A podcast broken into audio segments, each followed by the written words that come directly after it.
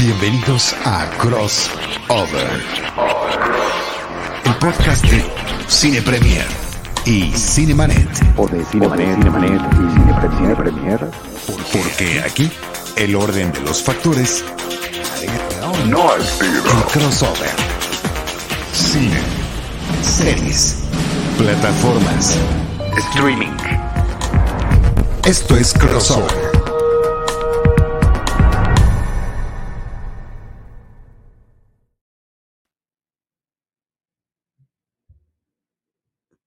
Tu micrófono, Ivanovich. ¿Yo? ¿Qué? Sí. ¿Por qué? Estaba apagado. ¿No? ¿No? No era yo. Fue el, eh, un artefacto de la introducción, Charlie. Muy bien. Este, bienvenidos al podcast crossover de Cine Premier y de Cinemanet. Yo soy Iván Morales. Yo soy Charlie del Río y también les doy la más cordial bienvenida a este crossover entre Cinemanet y Cine Premier. Y eh, como pueden ver por lo atrabancada del inicio, hace un par de semanas que no hacemos podcast, pero ya estamos de vuelta, amigos, para hablar de dos cosas, de tres cosas que están muy emocionantes. Este, mm, iba, iba a tener una conversación con Charlie antes de empezar, que se me olvidó y me acabo de acordar y ya no le pregunté, pues supongo que le preguntaré después, ¿verdad? Charlie, saluda, ¿cómo estás? Bien, pues eh, si quieres pregúntame, pregúntame al aire, no hay ningún problema. Eh, muy emocionado de los temas que vamos a platicar en esta ocasión. Podemos intitular este episodio Wonka, Wonka, Wonka o el multiverso de Wonka, ya que esta eh, pues obra de la literatura escrita por Roald Dahl, eh, publicada a mediados de la década de los 60, ha generado hasta el momento tres películas, dos directamente basadas en la novela y una que esta más reciente, bueno, cuatro, ok, ahorita, ahorita entramos en detalles. Hoy vamos a hablar de tres, más la que actualmente está en cartelera que sirve como precuela, la película Wonka. Sí, me, me emocionó mucho esta, mm, eh, iba a decir dupla, pero esta triada, este, porque sí creo que vale mucho la pena. Y nada más recalcar esta nueva versión que estamos haciendo de crossover, que bueno, ya llevamos un ratito haciéndolo para muchas personas, no va a ser nueva, va a ser la única que han escuchado quizá.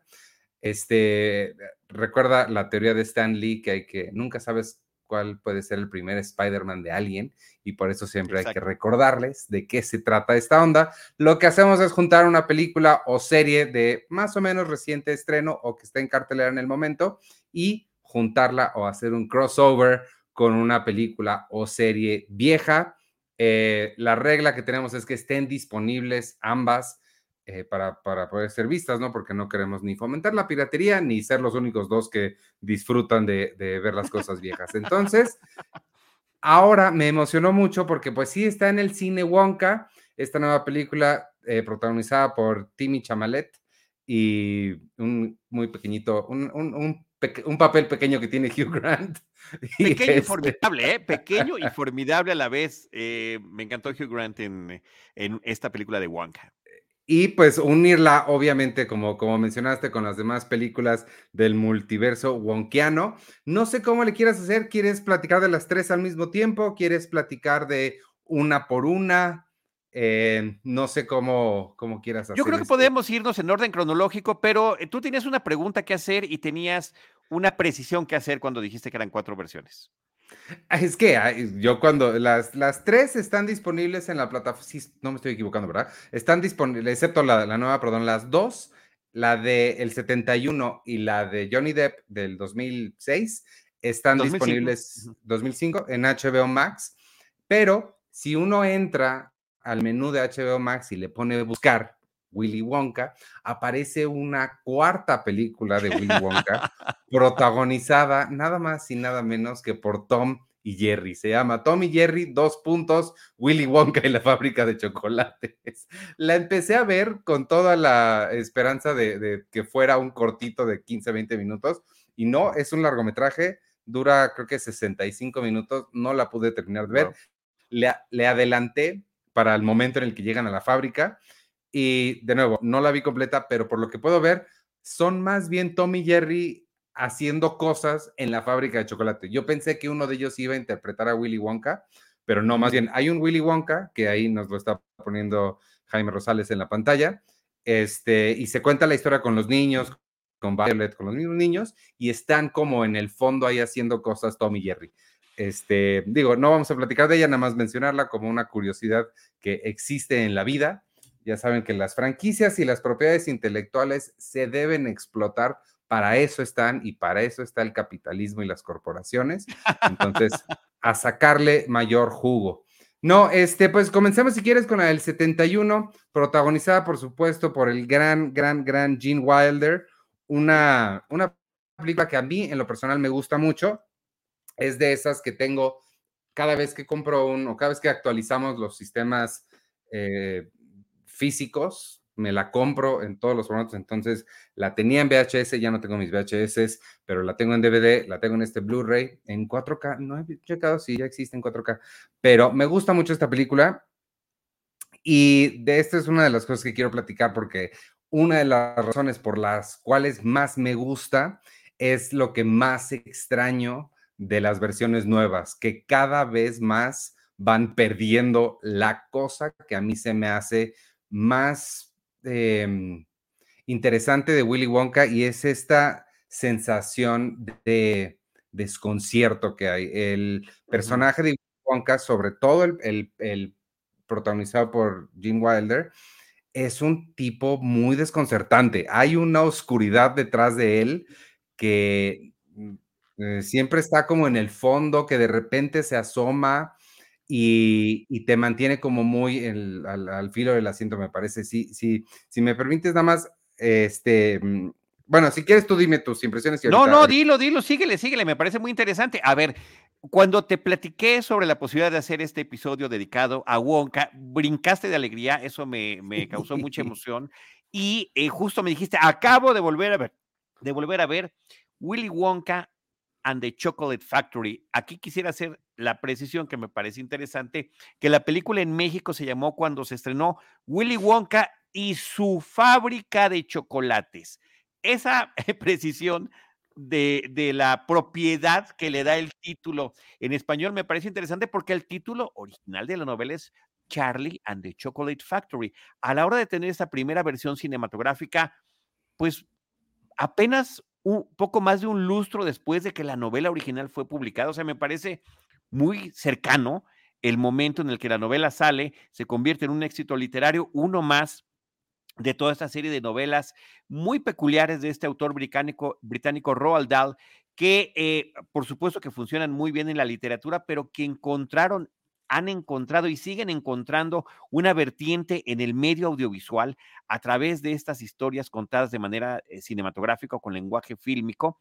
Eh, la forma en la que retrata historias para niños, pero con personajes un tanto cuanto peculiares, eh, mm, perturbadores, extraños, finales que no nos esperamos y al final de cuentas, sumamente emotivos. Me parece que todos esos elementos se logran transmitir muy bien. Se supone que el guion original de esta película es de Roald Dahl, pero después hubo una serie de revisiones y él creo que no quedó muy contento con la versión cinematográfica, pero eh, viendo las cosas en retrospectiva como espectador, creo que sí se logra transmitir lo que se quería. Y la forma en la que Jim Wilder agarra al personaje, como tú decías, con este afán de sorpresa permanente, era uno de los elementos que el propio Gene Wilder, cuando le ofrecieron el papel, se lo dijo al director. Le dice, por ejemplo, te voy a decir algo que yo quiero hacer. Esto es, esto es una de las. Ya la tienes esa anécdota, ¿verdad?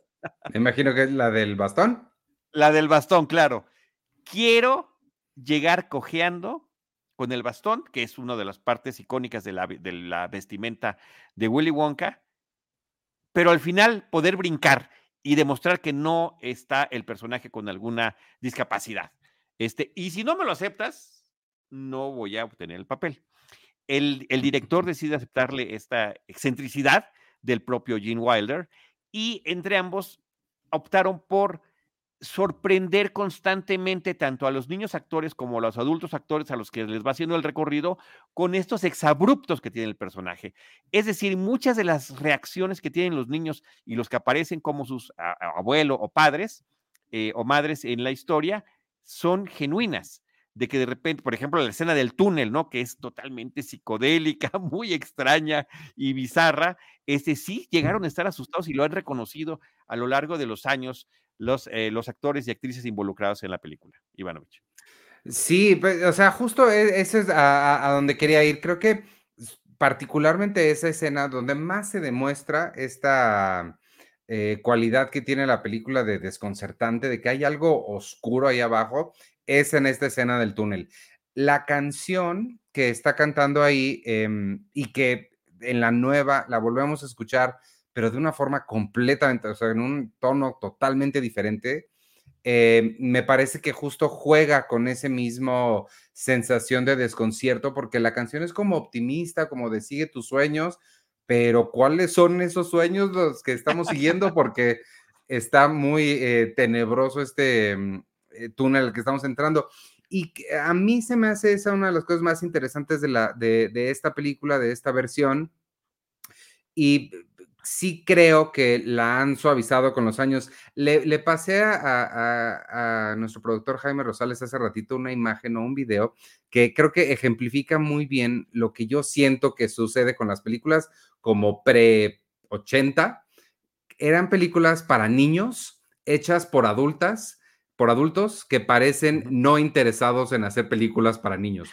Este eh, ejemplo que le estoy poniendo es de una todo el mundo conoce a Thomas, el, la, ¿cómo se llama? Thomas la locomotora. Engine, la locomotora. Este es su amigo Henry. Esta es una película de los 70 en la que a su amigo Henry, la locomotora, le da miedo la lluvia y no quiere hacer su recorrido. Entonces el pueblo decide castigarlo encerrándolo en el túnel donde se está escondiendo le construyen esta pared y nunca lo dejan salir. Ahí se queda él castigado por no querer hacer su trabajo y vámonos. ¿Tú crees que la serie, eh, que la película termina con él siendo libre y el pueblo se une para soltarlo? No. No. la locomotora termina ahí encerrada y y vámonos. Y siento que es algo que se hacía mucho antes, que es, te digo, hacer películas que en teoría son para niños, pero como hechas para adultos. Son como películas para niños, para adultos, porque no tienen esta wholesomeness, ¿cómo le llamaremos a wholesome? Como este em, eh, sensación de querer dar una lección o de que sea muy amigable para todos, que hoy en día sí tenemos. Entonces sí extraño mucho eso. Entiendo perfecto que estas secuencias oscuras y tenebrosas pues pueden ser muy choqueantes para, para niños pequeños, lo entiendo, pero sí extraño al Willy Wonka un poquito, eh, que, le falta algo en la cabeza, que hay algo mal. Y eso es lo que más disfruto de la, de la original. Mira, eh, estoy de acuerdo contigo en todo, pero yo creo que eso no se ha perdido en las otras versiones. Ahorita lo vamos a ir platicando cuando, cuando hablemos de cada una de ellas, ¿no? Sin embargo, sí, eh, desde la página escrita está concebido de esta manera un tanto cuanto lúgubre también habría que decirlo, sorpresiva de parte de Roald Dahl. Y creo que no está de más eh, mencionar algunos de los títulos de sus obras que han sido llevados a la pantalla grande, ¿no? James y el, el Durazno Gigante, eh, Matilda, Las Brujas en diferentes versiones, El, Fantástico Señor Fox, eh, de BFG, el, mi amigo el Gigante, la que dirigió Steven Spielberg, y, estas versiones tan solo eh, de, de, Willy Wonka, ¿no? En sus diferentes vertientes. Se, se dice, eh, el propio Roald Dahl decía que el origen de la historia venía de eh, cuando él era niño, efectivamente una fábrica de chocolates le daba a él y a otros pequeños a probar las nuevas creaciones culinarias de chocolate y de caramelos que había y ellos generaban su opinión. Y si él no tuvo propiamente un tour por la fábrica de chocolate, en su imaginación pensaba cómo serían cada uno de esos cuartos que iría descubriendo. Entonces aquí nos está poniendo Jaime Rosales algunas de las eh, películas que se han creado en torno a la obra literaria de, de Roald Dahl. Y pues bueno, el día de hoy nos estamos enfocando en estas de Wonka. Yo quiero decir sobre Wonka, Ivanovich, algo que me llama mucho la atención. Eh, si bien el personaje principal, el que lleva el título del libro y de una de las películas, es Charlie, es el niño, es este niño pobre de buen corazón que gana el boleto dorado para poder conocer la fábrica.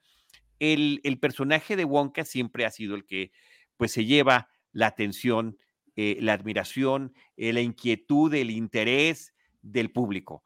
Eh, un personaje que es excéntrico, que creo que un poquito nos podría recordar en la fantasía al mago de Oz, inclusive al propio doctor Frankenstein. En la vida real uno podría pensar en, personajes de este estilo como Walt Disney, que para entonces ya llevaba 10 años de haber creado Disneylandia, de haberlo, eh, de haberlo abierto, o el propio Howard Hughes, de quien dice eh, Johnny Depp se basó para la versión que le tocó hacer con Tim Burton.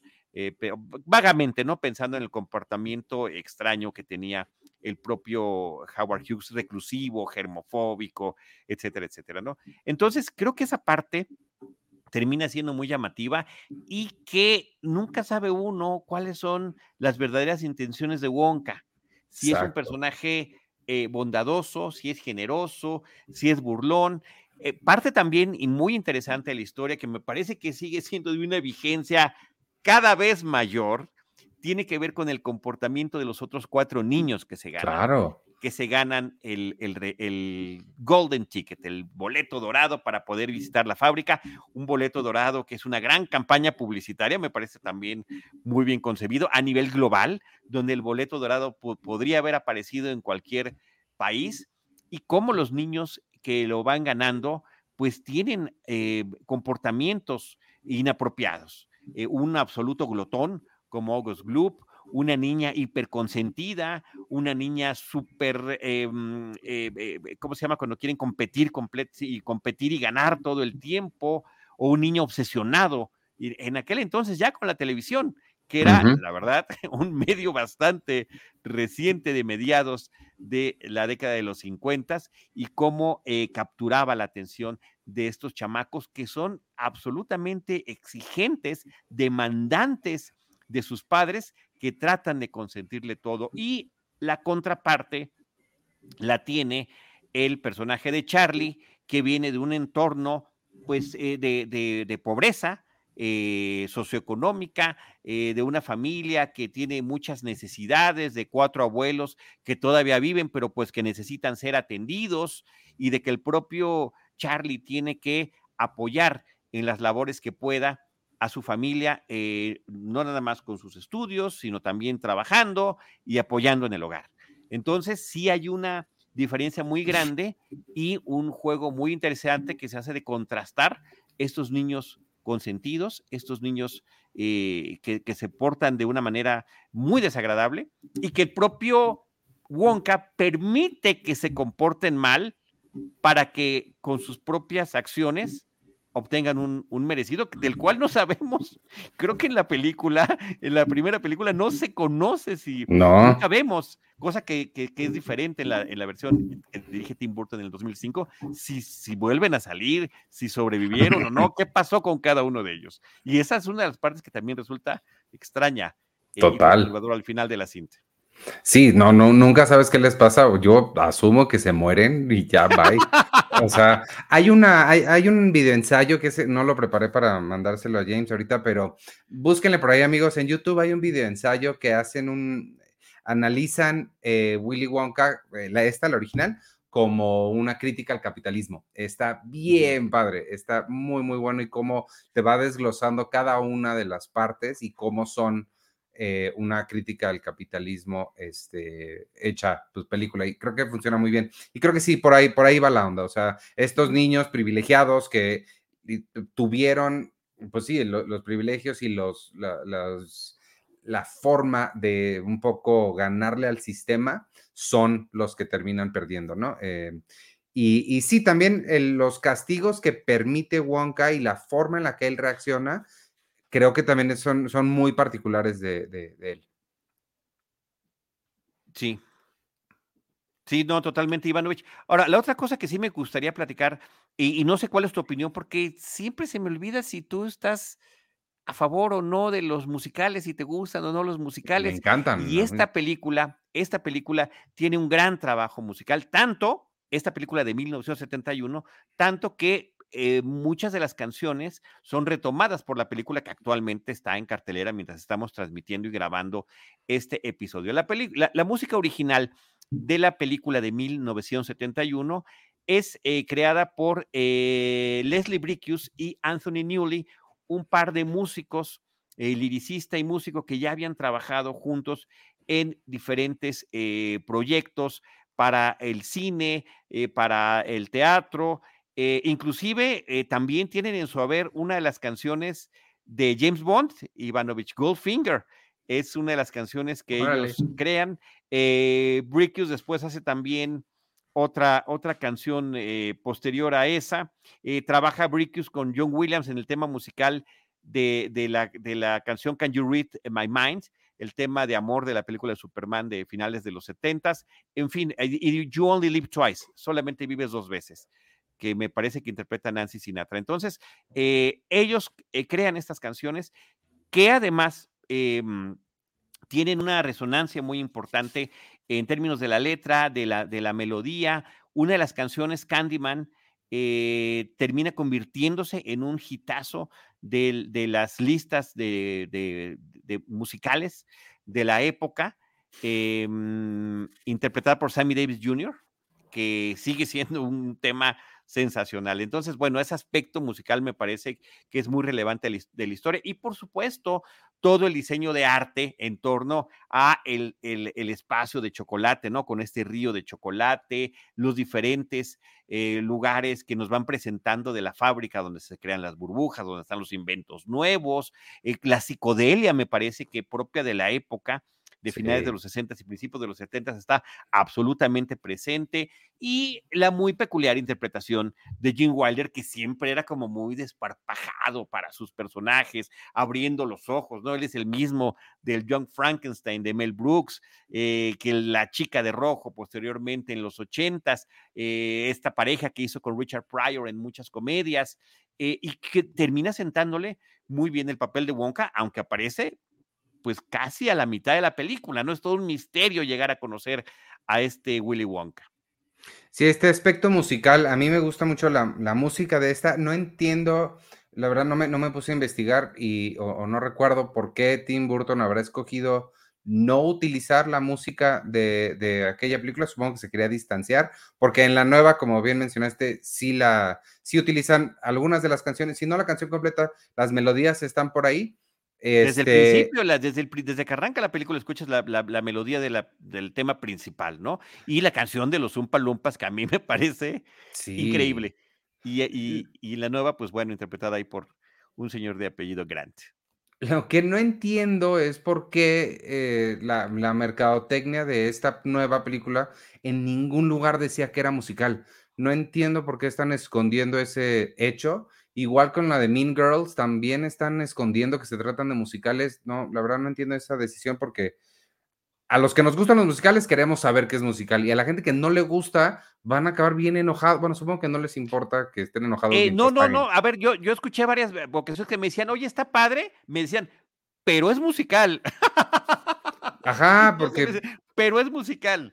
Eso me, dio mucha gracia. Por cierto, yo, Ivanovich, con esta película, después de estas situaciones, algunos temas de salud y demás que he estado atendiendo, no había regresado a la sala cinematográfica y esta fue la película Wonka, la del 2023, con la que regresé al cine y bueno, me pareció un, este, regreso glorioso a la sala de cine. Pero bueno, terminemos de hablar de esta que ya estamos por concluir esta, esta primera etapa. Gracias a Jaime Rosales, nuestro productor, por la producción del programa, por estar presente. Eh, gracias. Eh, James y estar ilustrando como siempre nuestros episodios. Mel Stewart es el director de la película y él es este Ivanovich el que estuvo tomando toda esta serie de decisiones junto con em, con, el, con, con Gene Wilder, el protagonista, de tratar de sorprender no nada más al público, sino a los propios actores para generar toda esta serie de reacciones que, como dices, impredecibles, se aprecia muchísimo. yo ahorita que están los, los um, umpalumpas en la pantalla y como pie para pasar a la de Johnny Depp, este, los umpalumpas, es que yo tampoco he leído el libro, no sé si, en mi cabeza son, este, eh, enanos con, más con diferente color de piel y, demás. Pero creo que no, creo que sí se supone que son así pequeñitos como en la de Tim e, Burton e, y en la nueva. Exacto. En, la, en el libro se describen como, no hay una descripción precisa de cómo son, salvo que llegan hasta la rodilla de altura de una persona Ah, sí, normal. son mucho más llegan a la rodilla, son pequeñitos y, es, y que hablan otro idioma. Esta cuestión del pelo verde, el, el- el- la piel naranja, eso ya se fue una decisión creativa para esta película que se retoma en la de este, e- en la nueva del 2023. Sí, excepto por el tamaño, porque en, en, Am- en la de Johnny. Depp y en Emma son chiquititos. Eh, sí, eh, pues, gracias a efectos especiales, no propios de, de ya de diferentes épocas. En, en esta se usa personas pequeñas para interpretar esos papeles. La película fue filmada en Europa y eh, tuvieron que en, en Múnich, eh, particularmente, este, la fábrica por fuera era una fábrica de Toblerone de, de Suiza y este, y a los actores pequeños, a, la- a los- a las personas pequeñas, eh, las encontraron en Alemania y en otros países de Europa. Entonces, no todos hablaban inglés y no todos entendían bien las canciones. Si uno se fija bien con detalle, cuando se supone que están cantando, no, no todo el mundo está siguiendo, no todos los actores están siguiendo este, eh, la letra como debería de ser. Oye, para pasar a la de, para darte pie a la de Tim Burton, que supongo que tendrás mucho que decir porque es famoso tu fanatismo con Tim Burton. Este, nada más una anécdota rapidísimo. Esta fue de las primeras películas que me tocó hacerle portada en Cine Premier. Bueno, yo no la hice, pero estar ya en la redacción cuando se le hizo una portada. Pero yo sí estaba, yo estaba hasta abajo, hasta abajo era los- el que recibía las llamadas de los lectores y los mails.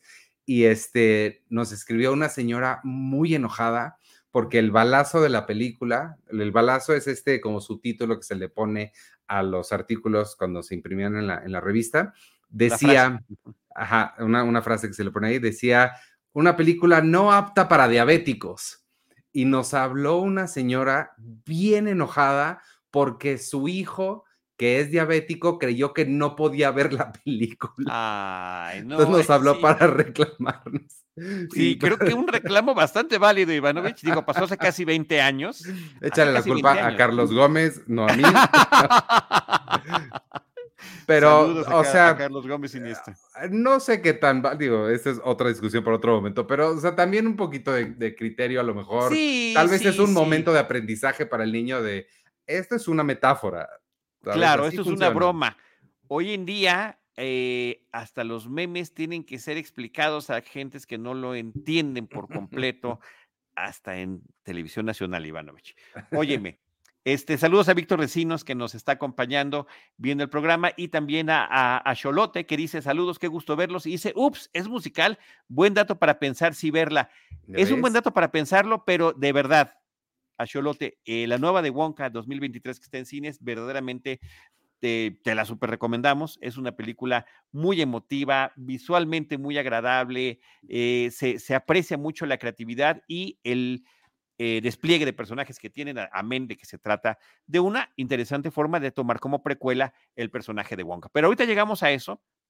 Antes, vámonos al 2005, cuando Tim Burton es el encargado de crear una nueva versión, no un remake, esto es importante Sí, eh, sí, es hacer importante. esa precisión. No es un remake de la película del 71, es una nueva versión del libro de mediados de los años 60 de Roald Dahl. Entonces, Tim Burton toma esa, e- esa, mm, esa misión, conserva el título original, que es Charlie y la fábrica de chocolate, eh, pone a su actor fetiche Johnny Depp a interpretar al personaje de Willy Wonka, creo que toma una decisión fantástica con Freddie Highmore como el joven Charlie, eh, es, un, es un actor sensacional, no sería además la primera vez que trabajan, eh, trabajaron más de una vez juntos eh, Johnny Depp y Freddie Highmore. Y lo que mencionabas, no tengo el dato preciso, pero la dupla que tiene musical Tim Burton con Danny Elfman, pues nos lleva a un score sensacional, a una nueva serie de canciones creadas para ilustrar eh, eh, musicalmente la historia y sobre todo me parece que siempre las más interesantes resultan las que están dedicadas a cada uno de estos niños mal portados, traviesos, engreídos, presumidos y que... em, y que pues van llevando en sus propios pequeños pecados las penitencias que tendrán que hacer.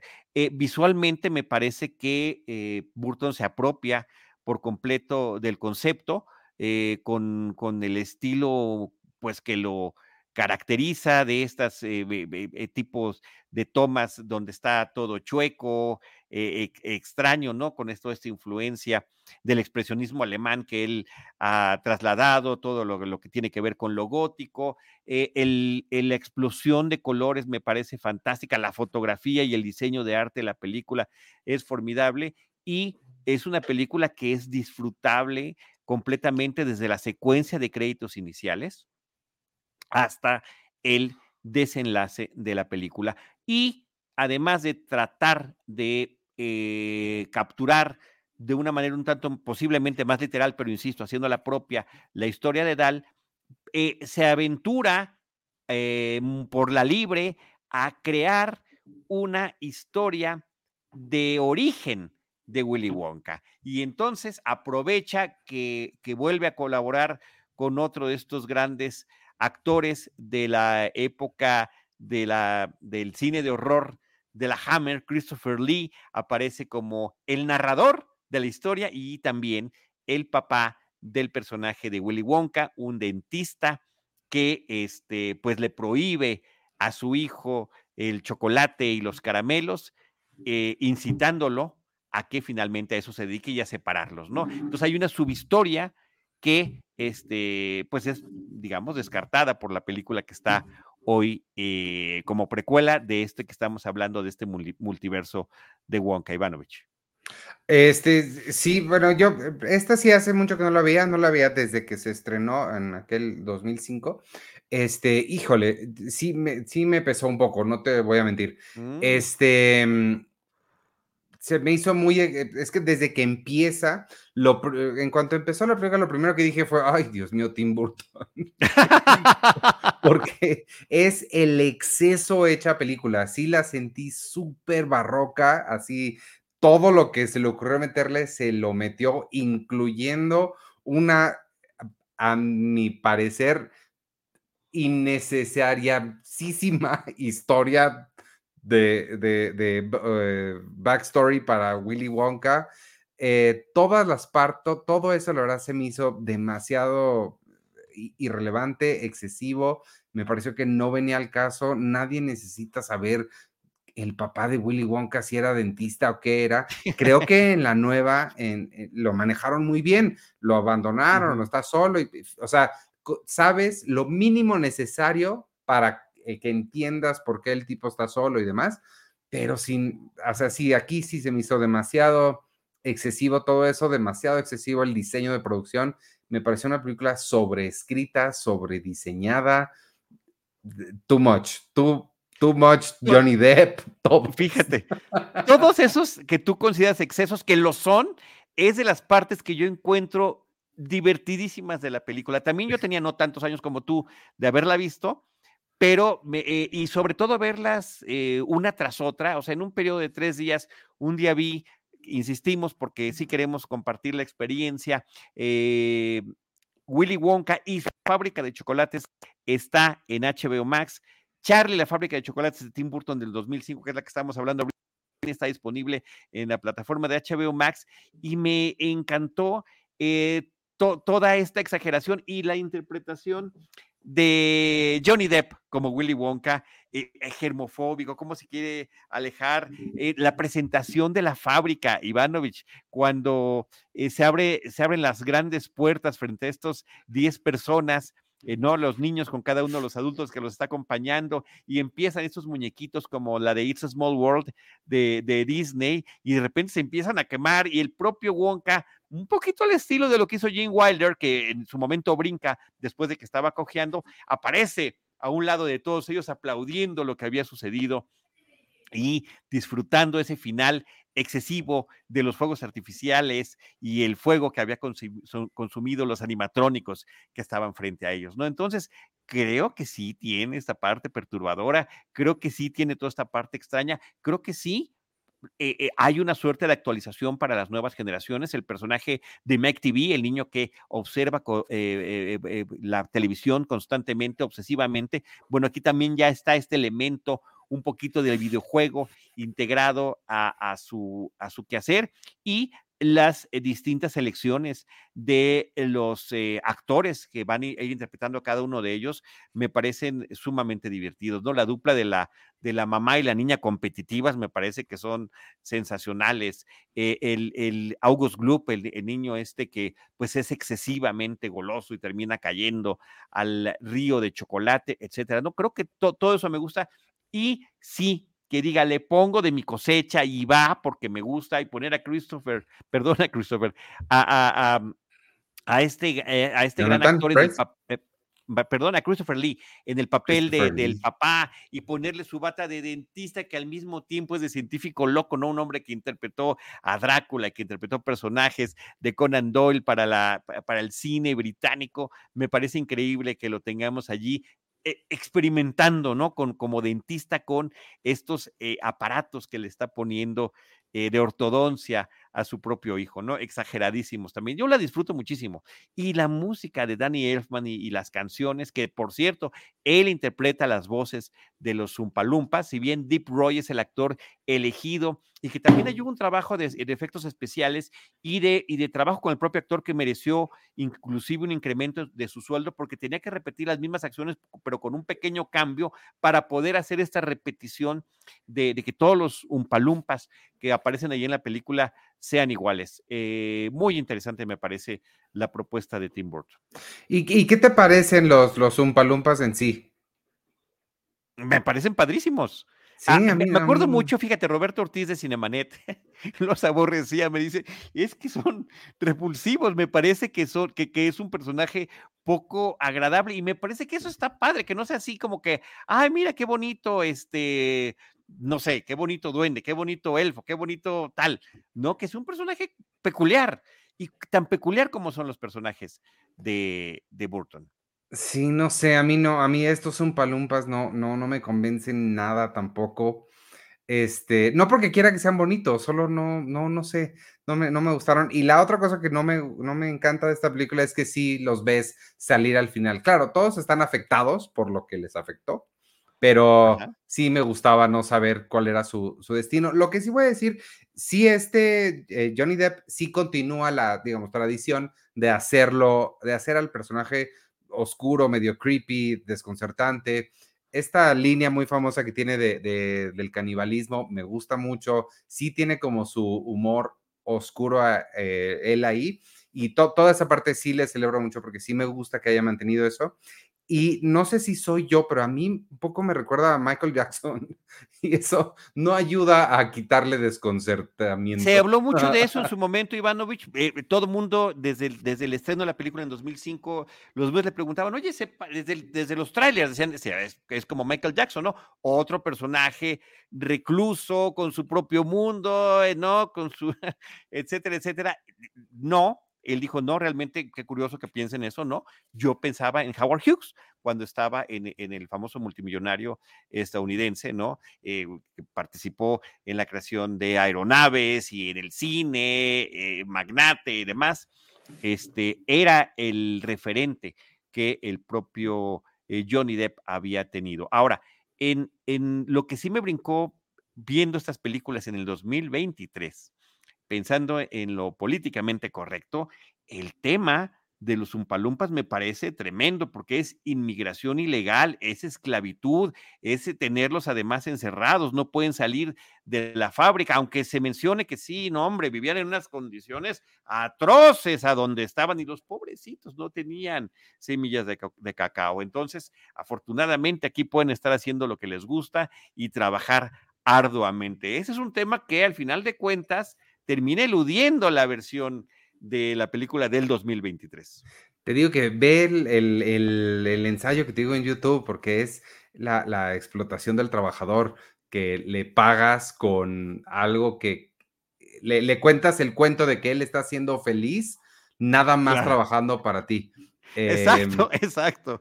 Está muy. Oye, vamos a poner, ah, por favor, Ivanovich, para incluir este, nos mandas el vínculo, el link a sí. este video de YouTube para incluirlo en la descripción del episodio, porque sí, creo sí, que sí, vale muchísimo la pena. Eh, y eh, creo que está interesante las diferentes lecturas que podemos tener actualmente de, de esto. Este, pregunta Jaime Rosales si es Willy Wonka and the Myth of the Lazy Poor. Híjole, a lo mejor, la verdad no me acuerdo cómo se llama. Bueno, ahorita lo checamos y lo incluimos Sí. en la descripción de este episodio. Bueno, pues ahí está. Ivanovich, queridas amigos y amigos que nos acompañan, esta versión, este, eh, Víctor Recinos sobre, sobre todo esta versión de Tim Burton dice que está de acuerdo con Iván y Acholote dice se veía más creepy el Umpa Lumpa de Burton. A mí me parece que efectivamente así es. Este, se ven muy extraños, muy, muy extraños. Pues bueno, ahí está Charlie y la fábrica de chocolate del 2005. Quiero dar estos datos, sí, nada más como, como cosa curiosa. El libro es de 1964, el libro de Roald Dahl.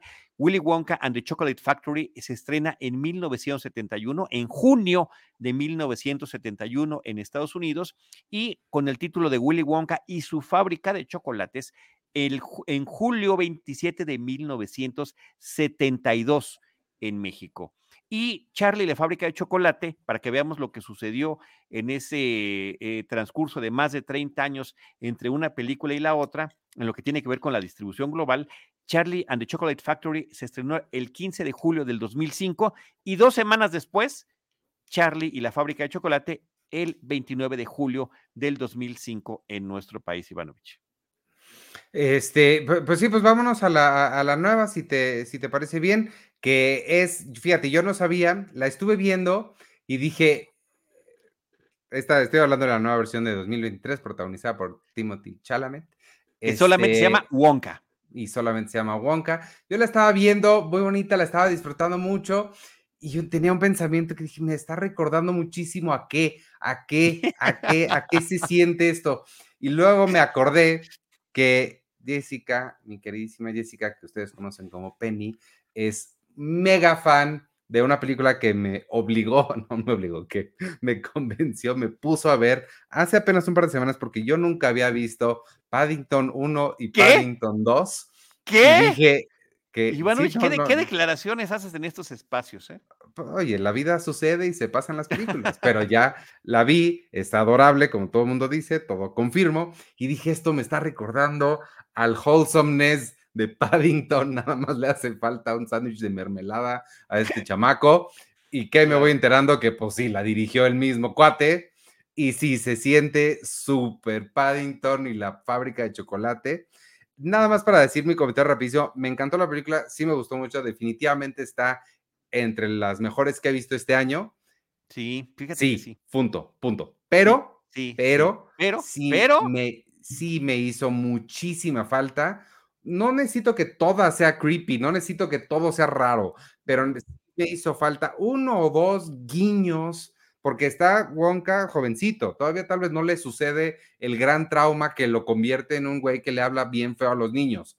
o ¿no?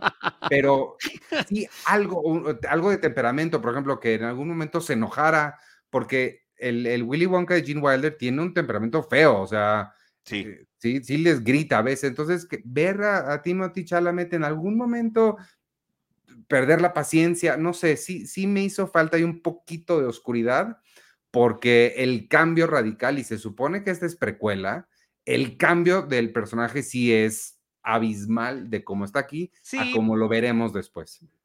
Pero no deja de ser una nueva versión, una nueva propuesta. Sí se trata de una precuela del personaje, pero no es propiamente una precuela de ninguna de las dos películas anteriores. Cierto, sí sí. toma los elementos musicales de la de 1971, pero básicamente hasta allí se queda. Y sí se inventa esta otra versión de su pasado, la relación con uno de sus progenitores, a diferencia de la de Burton, que es con el papá, aquí es por la mamá que en esos pequeños papeles Sally Hawkins me parece que está como siempre encantadora, que, que no sé cómo logra transmitir esa, e- e- esa sensación a través de sus personajes.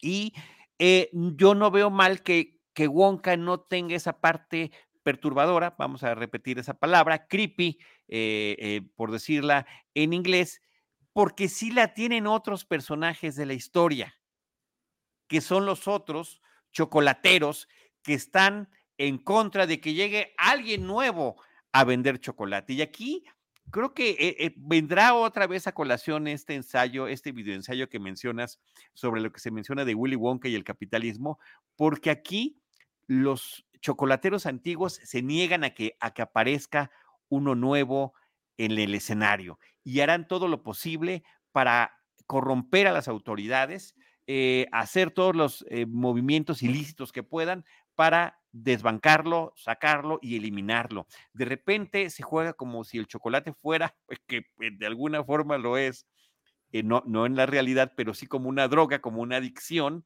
Claro. Eh, el personaje del jefe de policía me parece fantástico. Pues le llaman la- los carteles. ¿Perdón? Les llaman a los otros. eh, A, a los cárteles, exacto, los, cárte- los cárteles del chocolate. Ajá. Efectivamente, así lo mencionan. Pero eso también recordaría a Ivanovich eh, cómo las tres grandes compañías automovilísticas se aferraron cuando llegaba una nueva a tratar de colocarse y le hicieron la vida imposible hasta que, hasta que la sacaron del mercado, ¿no? Cosa que se refleja en esta película de Francis Ford Coppola, protagonizada por Jeff Bridges. Este, que No estás recordando en este momento. Nada, no sé de qué hablas. Francis, del Padrino 2. muy posterior, muy posterior a esas. Entonces, eh, sí, cre- creo que esa parte está interesante. La parte musical, este es un eh, Wonka que efectivamente eh, lleno de optimismo, con ganas de apoyar y ayudar a todo mundo. El elemento de la magia creo que es- está subrayado mucho más que en las otras películas. Tucker, El hombre y su sueño de 1988, Ivanovich. No, película de Francis Ni la había Coppola. escuchado, te lo confieso. Tucker, eh, gracias a nuestro productor Jaime Rosales, Tucker era un hombre que dijo, vamos a generar un nuevo automóvil y vamos a tomar lo bueno que tenemos de lo que se ha hecho hasta ahorita, pero nadie está considerando que los coches tienen que tener pues este cinturones de seguridad y una serie de cosas que estaba tratando de innovar y las compañías automovilísticas, eh, Ford, Chevrolet y la otra, le hicieron la vida imposible y no logró hacer. La película es fantástica y Jeff Bridges está increíble en este papel. Hay que checar ahorita si esa película está disponible en alguna plataforma para recomendarla y ver en algún momento, Ivanovich, valdría la pena ver con cuál la podemos empatar con una del presente para En poder. febrero se estrena Ferrari. No sé si es relevante. Pues ya, ya estamos, ya, ya me vi, ya me vi. Chrysler es la otra. Gracias, Jaime. Ven, eso es producción. Ahí tenemos un verdadero productor detrás de nosotros. Bueno, pues eh, creo que todas, todas esas partes están muy bien, muy bien integradas. Eh, mm, eh, lo de los Umpalumpas que dices, bueno, pues este, ¿cómo lo van a integrar? Es también el origen del vínculo de Wonka con los Umpalumpas. Aquí básicamente es uno al que conocemos, que es el interpretado por Hugh Grant, que yo no lo sabía, Ivanovich, y para mí fue una sorpresa así explosiva en, en la película. Y la otra, curiosamente, ¿No, no sabías qué? ¿Que, que salía? que- no, no sabía que salía y no sabía que iba a ser el Umpalumpa. ok. Entonces, Me, me pareció un detallazo sensacional que tiene la cinta. Eh, además, la película tiene un reparto súper eh, bien eh, puesto. Este, el, el hecho de que eh, alguien como Olivia Colman esté como esta señora, Mrs. Robin, que se, Sí. que se encarga de, de- de- de prácticamente de un negocio de esclavitud. Aquí sí se, sí se maneja esa manera donde obligan a la gente a tener un, un- un trabajo de, esclavo eh, eh, eh, para generando estas deudas impagables, me parece que está fantástico, ¿no? Y que inclusive este Keegan Michael Key eh, sea este jefe de la policía, que vamos a ir viendo cómo va evolucionando a lo largo de la cinta. Y Jim Carter Ivanovich, que eh, aparece como el contador en la película y pues que es uno de los actores emblemáticos de la serie Downton Abbey, por mencionar algunos. A mí la, la música en específico me gustó mucho. Me, me, de nuevo, yo sí soy fan de los musicales. Este, y sí me gustó mucho. Fueron, se me hicieron mu- muchas veces los, la música de los musicales tiende a ser o repetitiva o no añade nada o, en- o de menos poco memorable. Esta se me hizo que sí continuaba la trama, avanzaba la trama, nos informaba nuevas cosas y además se me hizo muy disfrutable. O sea, creo que sí es un buen, un buen eh, soundtrack de, de- de musical. Y, y lo mismo, repetí lo mismo que dijiste, todas las interpretaciones también me parecieron increíbles. El principal es Timothy Chalamet, que yo, la verdad, o sea, sé que es la gran estrella del momento, es muy, muy famoso, muy bueno. La verdad, yo no, no- creo que no había visto, ah, no, pues Call Me By Your Name. Creo que nada más he visto Call Me By Your Name, esta, y lo vi en Saturday Night Live, y este, ah, no, y en Duna, también vi Duna, pero Duna no me gustó nada. Este, y bueno, él me cautivó por completo, se la compré así co- completita, le creo que él es Wonka y que él es mágico y que sabe hacer todo, y claro que también sabe cantar y bailar. Y sí, creo que es un, un chavito muy, muy, este, muy talentoso, qué bueno que está ahí. me gustó no, mucho. Bueno, sí, este, lo que pasa es que es, eh, tiene talento para la actuación, canta, eh, es muy atractivo. Y bueno, hay gente que parece que lo tiene todo, ¿no? Salió en A Rainy Day in New York, eh, que a mí es una película que me gusta mucho. realmente me, me, gustó ahí muchísimo su personaje y sobre todo también la Selena Gómez, que ahí es donde yo la conocí como actriz y que me parece que ambos tienen muy buena eh, combinación en esa película de Woody Allen, ¿no? Y también tiene esta otra película de Beautiful Boy sobre este Ah, jovencito sí, eh, cierto. con adicciones. Sí, no, ya tiene una trayectoria Sí, bastante sí, he visto sólida. varias entonces. Sí, Sí, bastante sólida, Ivanovich. Sí, que Así esa que de- sí. eh, Bueno, y Rowan Boy. Atkinson, que tiene un papel menor en la película, también me, me pareció una súper buena sorpresa. Eh, interesante. Y, y ¿sabes qué me recordó? Que, que eso me pareció extraño. Además de esto que mencionabas tú, de que sí tiene todo el estilo de, de Paul King, de, de, de sus películas de los Paddingtons, particularmente la 2, que no sé por qué es todavía superior. Este, estas de los animales fantásticos del universo de Harry Potter, ¿no? Como que tenía un toquecito así en la cuestión mágica que con las que las podríamos un poquito vincular, aunque me parece que esta mucho más interesante y por supuesto superior. Sí, bueno, de los animales fantásticos yo solo vi la primera, creo que se hubiera beneficiado mucho de este tono como juguetón que tiene, que tiene Wonka. Creo que a aquella película le faltó un poquito más de juego. Y eso es lo que me gustó mucho de esta, que se ve que se están divirtiendo mucho. Se ve una Sí. película divertida, que tiene ganas de, que se sabe bien lo que es. Sabe que es un musical, sabe que está aquí para entretener, sabe que está aquí para divertir y lo hacen muy bien. Sí extrañé estas partes oscuras del personaje y demás, pero digamos, imaginándome que fuera una propiedad intelectual nueva, no hubiera tenido yo una sola queja. Pues bueno, pues ahí están estas tres eh, versiones, Ivanovich, de, basadas en la obra de Dahl, eh, de Charlie and the Chocolate Factory, y que creo que cada una de ellas nos termina aportando cosas distintas, que son también reflejos de sus épocas, que son también em, eh, muestras de cada uno de sus directores, que terminan teniendo el sello de sus directores y por supuesto también de sus intérpretes, ¿no? Con esa eh, eh, imagen que nos está dejando nuestro productor Jaime Rosales, donde está eh, Gene Wilder, Johnny Depp y Timothy Chalamet, los tres como Willy Wonka, nos presentan un abanico muy interesante sobre la diversidad que se puede hacer con un mismo personaje. Sí, pues y las tres, repetir nada más, las primeras dos están en HBO Max, la nueva en cines, vayan a verlas si quieren, están padres. Y pues para irnos, este, ya nos vamos despidiendo, ¿verdad? O- o- Vámonos sí. despidiendo. Este, sí logré sacar los estrenos de la semana. Son poquitos, no hay muchísimo, pero creo que son este, algunas cosas interesantes e importantes.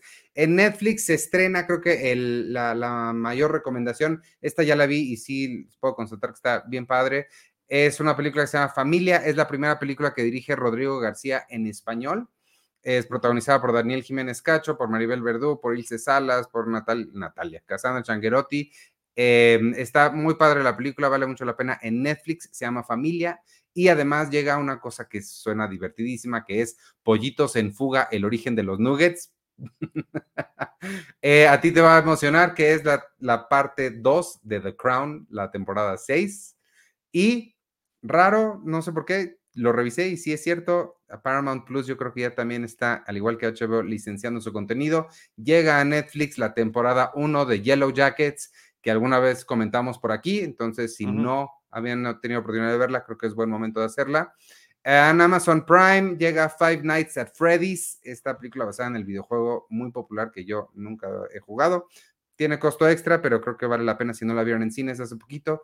Y a las salas de cine llega Patos, la nueva animación de Illumination, Perdidos en la Noche, que si no me equivoco es la nueva de Amate Escalante. Y una de terror que se llama The Mean One, un siniestro cuento de Navidad para los amantes del terror. Ahí está, los estrenos de la semana, viste, rápido, poquitos, para que no me rueden los ojos. Muy y bien. este, Y pues despidamos entonces. Muchas gracias amigos por habernos acompañado, quienes nos vieron aquí en vivo o nos están escuchando después en Spotify, Apple Podcasts o donde sea que ustedes consigan sus podcasts. Yo soy Iván Morales, me pueden seguir en arroba Iván Morales y en todas las redes sociales de Cine Premier, arroba Cine Premiere con la E al final. Y nada más de senos, porque esta es semana cumpleañera para Charlie Sí. y para mí. Entonces, espero sus felicitaciones. Por favor, gracias. Adiós. Felicidades, Ivanovich. Esta semana efectivamente cumples años. Esta semana efectivamente cumplo también yo años. Eh, qué bueno que lo recordaste. Yo te lo iba a decir al, al final. Por algo también sentimos que es un poquito especial. Te agradezco mucho a ti, ya Jaime Rosales, el, el apoyo para regresar al eh, podcast. Me sentía yo, decía antes de entrar al aire, un poquito desencanchado. Por supuesto que con ustedes eh, me vuelvo a sentir una vez más como parte del equipo y con un gran ímpetu para seguir adelante con estos episodios y sobre todo, sobre todo con esta versión que tenemos entre Cinemanet y Cine Premier que hemos llamado crossover. Eh, yo estoy en redes sociales como arroba Charlie del Río o Charlie del Río Cine y Series, dependiendo de, eh, pues ya sea en Facebook, en Twitter, que ahora se llama X, en TikTok, etcétera, etcétera, Instagram y demás. Y por supuesto también en todos los espacios de Cinemanet, donde todos les seguiremos esperando con cine, cine y más cine. Cinemanet y Cine Premier presentaron Crossover. El podcast de Cine Premier y Cinemanet. Hmm, ¿O era al revés? porque aquí el orden de los factores No altera. el crossover. Crossover.